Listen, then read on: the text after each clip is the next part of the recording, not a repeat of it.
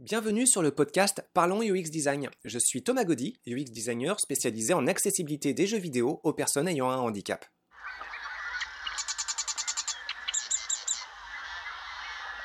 Bonjour pour ce 56e podcast. Pour celui-ci, je vais vous parler d'un paradoxe, du paradoxe du métier de UX designer dans le domaine des jeux vidéo.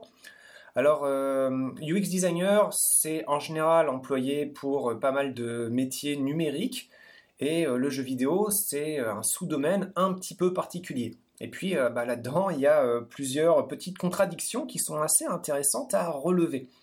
Alors la première, peut-être la plus évidente, c'est que dans les domaines classiques du UX design, vous cherchez à faciliter euh, l'expérience de votre utilisateur en atténuant au maximum les difficultés et frustrations que cet utilisateur ou utilisatrice serait susceptible de rencontrer. Donc euh, bah, vous avez une interface euh, boiteuse pour X raisons, il y a quelque chose qui est juste pas facile à faire, bah, vous allez juste mettre en pratique différentes méthodologies pour déjà identifier les comportements qui relèvent du problème, interpréter les comportements, et puis essayer de voir quelle solution permettrait de euh, balayer ces euh, fâcheux problèmes. Si vous faites ça dans un jeu vidéo, bah, euh, vous tuez le jeu. Parce qu'un jeu sans difficulté, ça peut marcher. Hein. Il, y a, des exemples de jeux qui peuvent totalement se passer de difficulté, mais c'est quand même se tirer une balle dans le pied. Ça va pas être facile de maintenir un intérêt et euh, de maintenir aussi un bon niveau d'attention de votre communauté de joueurs et de joueuses. Donc, euh, bah, premier élément, un peu atypique, c'est que le UX designer orienté jeu vidéo, il va chercher à équilibrer la difficulté du jeu par rapport à d'autres qui vont chercher plutôt à euh, l'éliminer.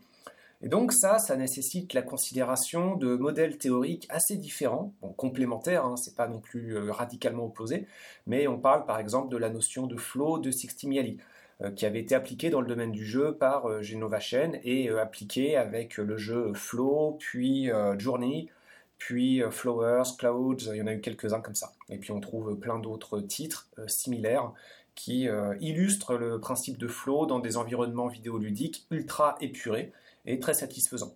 Alors, c'est pas propre aux jeux vidéo, cet état de flow. Sixtimiali, d'ailleurs, euh, ne s'intéressait absolument pas aux jeux vidéo quand il s'était euh, penché sur ce modèle.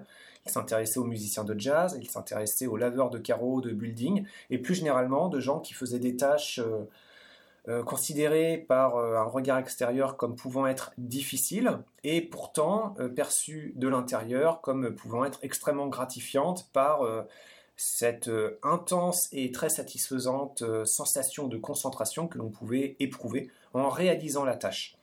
Bon, et puis bah, cette sensation-là, pour peu que votre euh, logiciel, même s'il n'est pas un jeu, bah, il peut fonctionner, ça peut quand même être passé à vos utilisateurs et utilisatrices qui sont sur un progiciel ou n'importe quel logiciel, ça, peut, ça peut fonctionner. Vous pouvez par exemple imaginer des infographistes qui sont sur un outil euh, bah, satisfaisant, dont ils maîtrisent bien les, codes, les techniques, et qui peuvent passer euh, des heures dans un état de concentration assez satisfaisant pour euh, réaliser toutes sortes d'œuvres. Donc, vous pouvez quand même, même en dehors du jeu, réussir à proposer une interface qui permette d'atteindre cet effet de flow.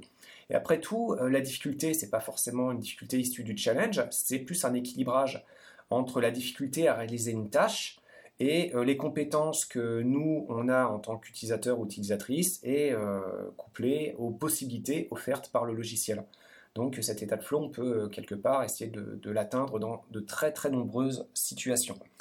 Bon, autre paradoxe, je passe sur une autre particularité, c'est que le UX designer, normalement, a à cœur de soigner les intérêts de sa communauté d'utilisateurs et d'utilisatrices. Bon, et dans le domaine du jeu vidéo, eh ben, euh, c'est pas forcément évident parce que bah, y a beaucoup de jeux vidéo qui peuvent être euh, extrêmement chronophages, addictifs. Bon, on peut arriver assez rapidement sur euh, les gros clichés du jeu qui peuvent faire peur. Bon, évidemment, tous les jeux ne sont pas comme ça. Et parler trop des pires exemples, c'est peut-être leur faire trop de publicité au détriment de meilleurs titres beaucoup plus positifs. Mais il n'empêche, voilà, ça reste quand même une préoccupation. Si vous, pouvez apporter un excellent UX design, un jeu vidéo absolument déplorable dans son propos, ses pratiques, sa philosophie, son positionnement. Euh, il y a pas mal d'exemples là-dessus, j'ai pas envie de trop en, citer, en fait, j'ai pas envie d'en citer du tout non plus, euh, ils sont assez nombreux. Mais euh, voilà, vous pouvez donc travailler sur l'établissement de mécanismes ludiques qui vont juste avoir comme propos vis-à-vis des joueurs et joueuses de leur absorber un maximum de temps.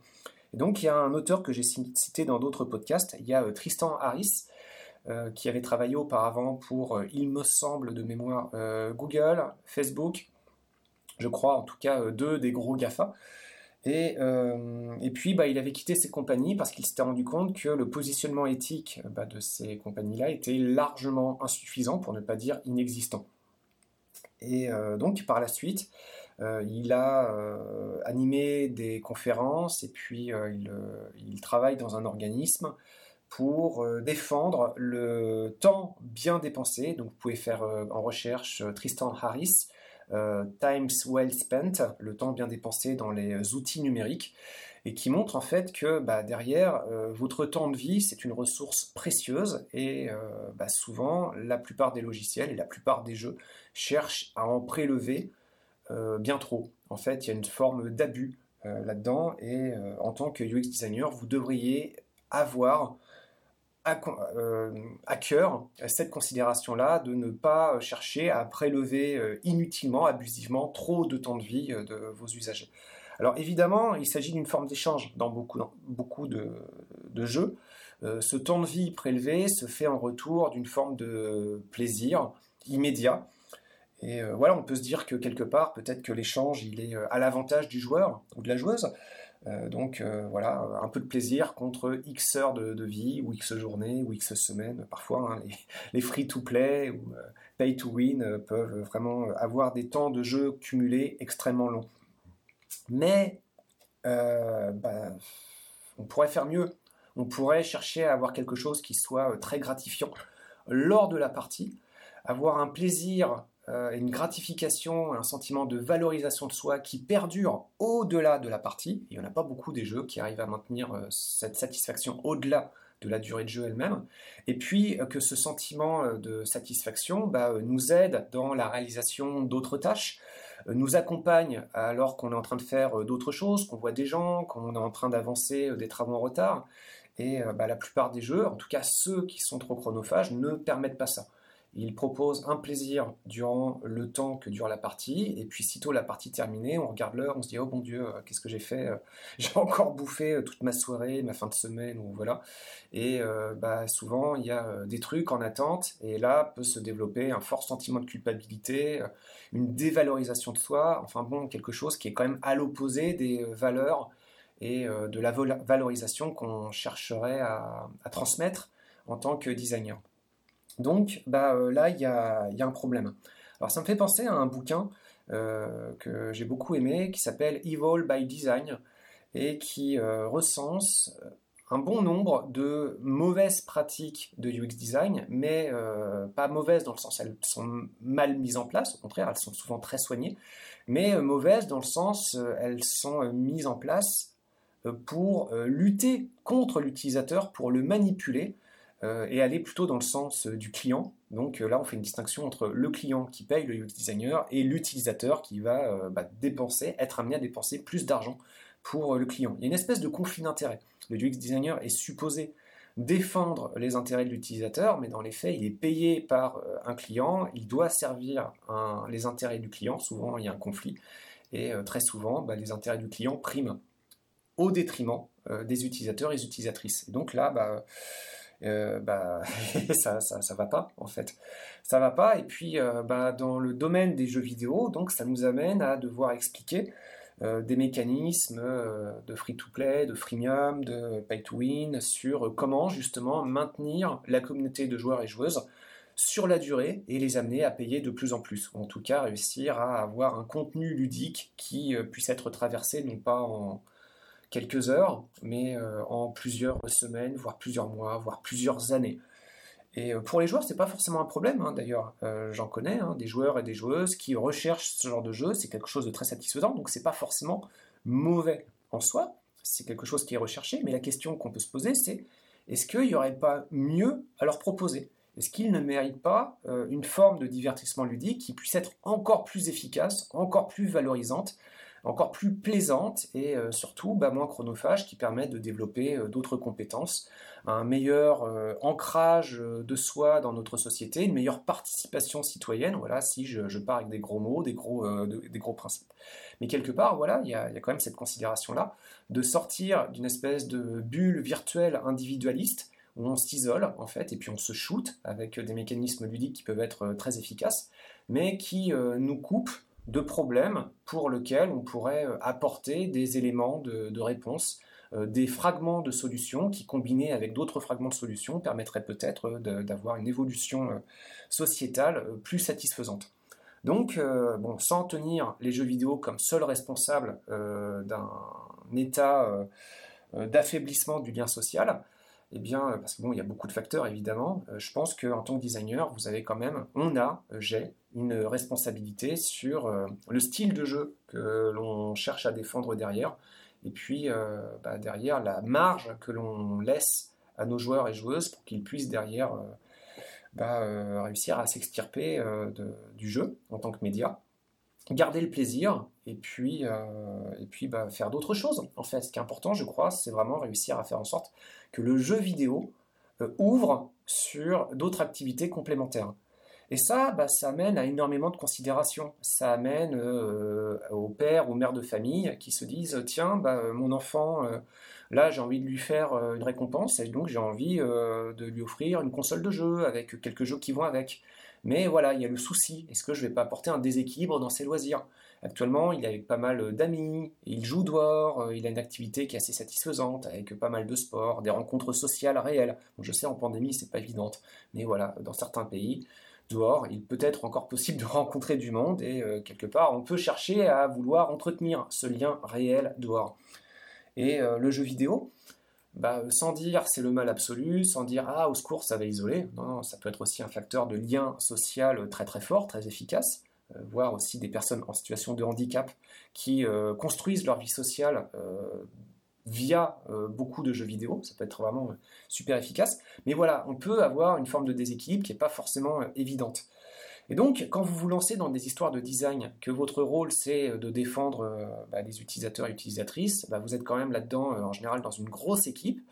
Équipe qui appartient à un studio, studio qui peut appartenir à une longue hiérarchie tentaculaire de, euh, corporative. Et bah, derrière, sans verser dans le conspirationnisme, il y a quand même des considérations de rentabilité euh, de capitalisation, de, gains monétaires. Et puis euh, bah, derrière, c'est pas évident de tenir un discours où on peut chercher à dire euh, bah oui, mais regardez, si vous prenez moins de temps aux joueurs, peut-être qu'ils seront plus satisfaits et peut-être que finalement ce sera quand même à l'avantage de l'entreprise.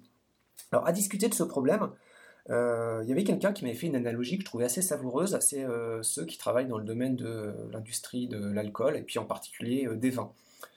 Et euh, donc, bah, ceux qui vont faire des bons vins vont pas chercher à rendre leur consommateur alcoolique. Parce que le consommateur alcoolique, bah, il va se mettre, il va, il va plus acheter du bon vin. Le bon vin, ça coûte trop cher. Donc, il va se mettre à acheter euh, de la piquette, en fait, euh, du vin à bas prix pour boire plus et puis assouvir non plus, cette fois-ci, une recherche gustative, mais un plaisir addictif. Et bah donc, c'est pas dans l'intérêt du producteur de bon vin de rendre accro son, joueur. Et il va plutôt chercher à valoriser sur le goût, une expérience sociale et puis euh, maîtrisée. Voilà. Et euh, bah, actuellement, j'ai pas l'impression encore que l'industrie vidéoludique euh, ait suffisamment de maturité pour avoir ce positionnement-là. On commence à voir arriver des jeux qui, en ligne éditoriale, proposent une expérience courte. Il y en a quelques-uns. Bah, Journée, dont je parlais tout à l'heure, de Genovation. Il y a dans le même genre Abzu, et puis vous en avez beaucoup d'autres en fait, des jeux vidéo qui proposent une expérience euh, très satisfaisante, qui vous accompagne au-delà de la durée de, partie. Et qui va vous laisser une trace, une réflexion qui va vous suivre donc dans votre quotidien. Bon, pas tous les jeux, hein, ça va pas forcément être indélébile, mais voilà, il y en a comme ça qui vont vous accompagner. Et pour une expérience vidéoludique, parfois d'une heure, deux heures, pas forcément beaucoup plus. Et ça, à mon avis, c'est euh, quelque chose d'extrêmement puissant et sur lequel ça vaut vraiment le coup en tant que designer de, se pencher. Et si on arrive à convaincre davantage de partenaires d'affaires, dire euh, bah il y a un intérêt à faire ça, euh, davantage. Alors oui, évidemment, pour les gens qui mettent de l'argent là-dedans et qui ne peuvent pas acheter ensuite d'autres jeux encore et encore, il faut pouvoir trouver des mécanismes pour rallonger au besoin la durée de vie, mais sans que ça soit une obligation. Et donc, euh, voilà, ça, à mon avis, c'est un peu sur le format de la capsule vidéo.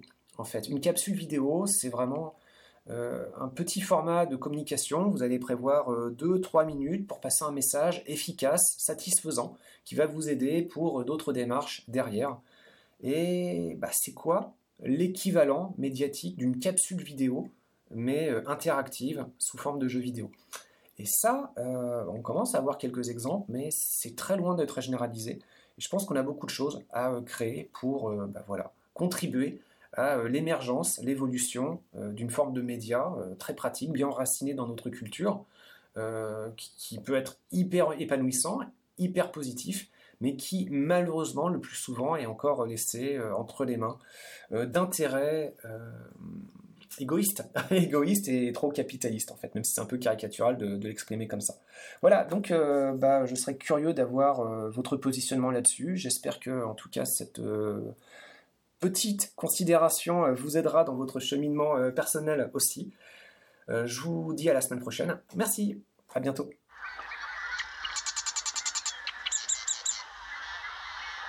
Merci d'avoir écouté ce podcast. Je vous invite à vous abonner pour ne pas rater les prochains épisodes. Si vous voulez en savoir plus sur moi, je vous invite à consulter mon profil LinkedIn, Thomas Gaudy, T-H-O-M-A-S, G-A-U-D-Y. Si vous souhaitez de l'accompagnement pour implémenter ces notions et ces outils dans vos équipes et vos projets, vous pouvez faire appel à mes services de consultant en UX Design.